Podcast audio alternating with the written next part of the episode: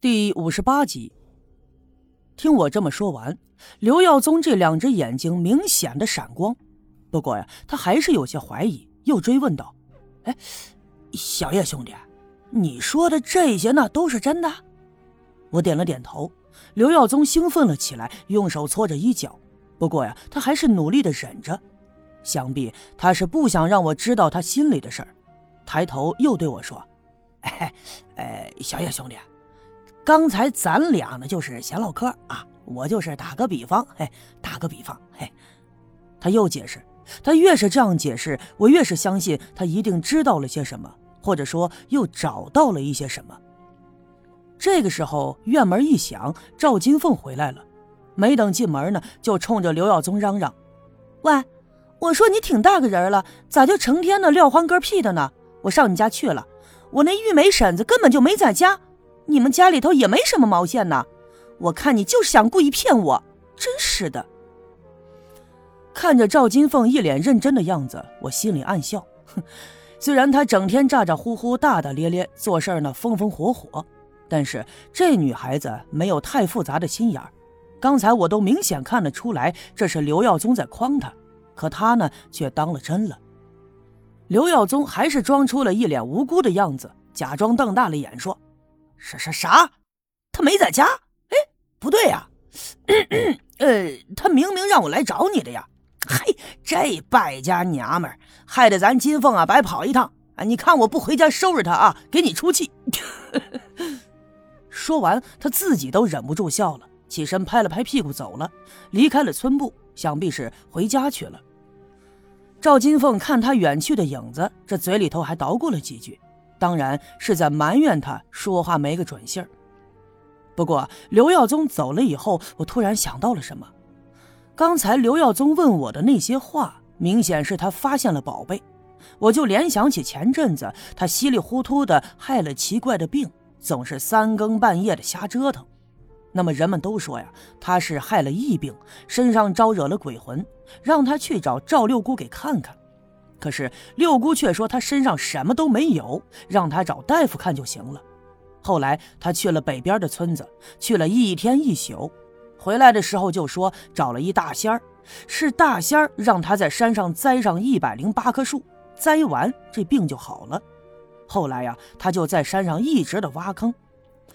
我当时还纳闷呢，为什么光看他挖坑就没见到他栽树啊？现在想想，一切都明了了。没准儿是他听说了什么传言，知道这刘家镇有宝，是借着栽树的名义在山上寻宝的。怪不得他见了大仙回来以后，就再也没犯过那怪病。说不定啊，他得了什么怪病，本来就是装的。事情一下子在我心里就明了了。我觉得我的推理十分的严谨，事情的真相，他应该就是这样。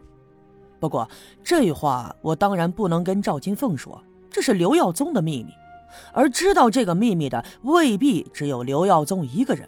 那么这事看起来简单，背地里一定很复杂。事情没有弄清楚之前，还是不要说出去的好。说来也怪，这两天每天晚上栓柱都会来跟我作伴，因为我腿脚不利索，赵金凤她不能住在我这儿。可是今天太阳落山的时候，也没见着拴住的影儿。我俩摆上了桌子，桌子上的饭菜都凉了，也没看见拴住来。赵金凤十分的纳闷，让我先吃饭，别等菜凉了。然后她摘掉了围裙，起身就出了村部的院子，说是去刘福生家里看看，找找拴住这孩子。说不定呀，他是蹲在那儿看书呢，看入迷了，忘了时间了。我点头答应，让赵金凤快去快回。那么按下我在家里吃饭不说，咱们单说这赵金凤，她那脾气就是这样，走路啊都是呼呼带风，扔下围裙，三步两步的就出了村部的院子，顺着村里的小路直奔刘福生的家。这刘家镇呢原本就不大，况且还分了上下两个村子，所以即便是从东走到西，也并不太远。刘福生的家呢，离村部也不远。不一会儿的功夫，赵金凤就到了他们家门口。此刻天色已经暗淡了下来，他站在门口就往里面张望。可是屋子里头没有点灯，一片昏暗。他一边迈步往里走，一边召唤着栓柱的名字，可是喊了一阵子，却没有人答应。推门进屋，屋里也没人。赵金凤十分纳闷，这天都这么晚了，栓柱这孩子能去哪儿？他想起了前阵子听我说过，栓柱这孩子呀，他有梦游的习惯，于是不禁就担心了起来。别是这孩子白天玩累了，早早就睡了，结果天一黑他就给梦游了。那如果真是这样，指不定走到哪儿去了，这样可会有危险的。想到这儿，他就十分的着急，匆忙走出来问了左右两家的邻居，他们都说没见到拴住这孩子。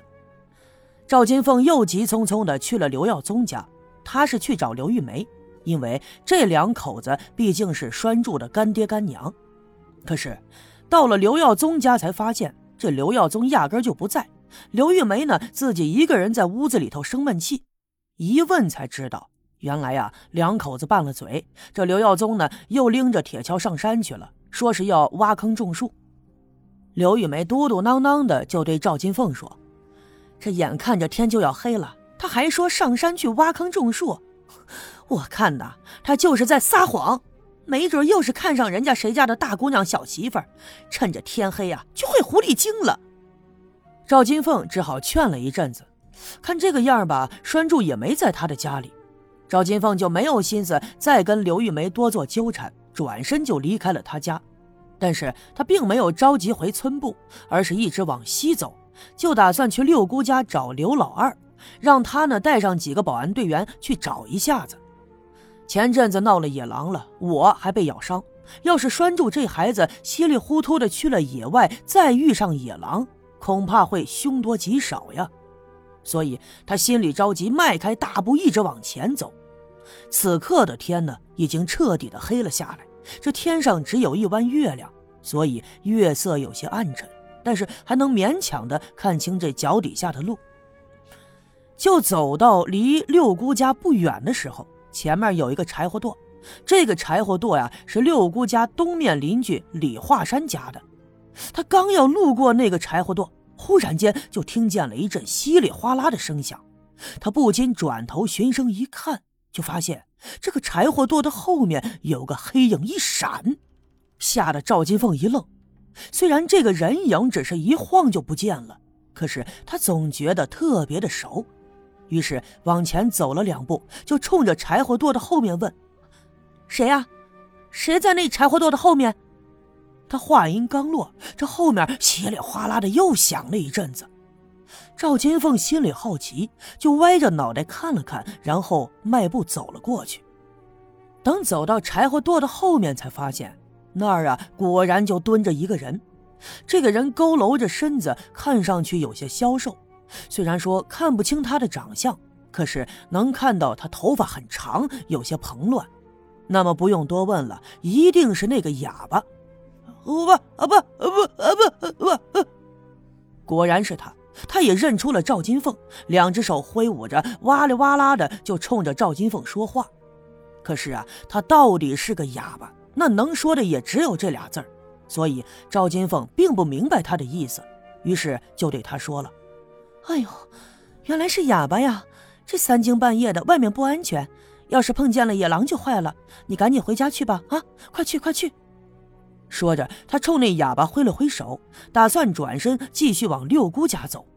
可是啊，没等他往前迈出一步，那哑巴突然冲上来，抓住他的衣襟，用力的拉扯。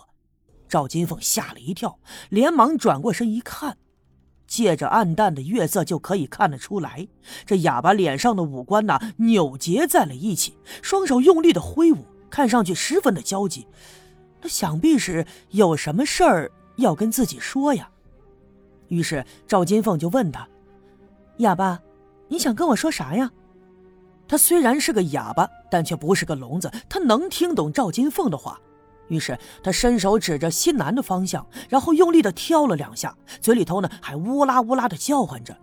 闹了半天，见赵金凤还是不明白他的意思，他索性蹲下身子，两只脚在地上来回的倒腾。还往西南的方向迈了几步，又赶紧跑回来，拉着赵金凤的衣襟。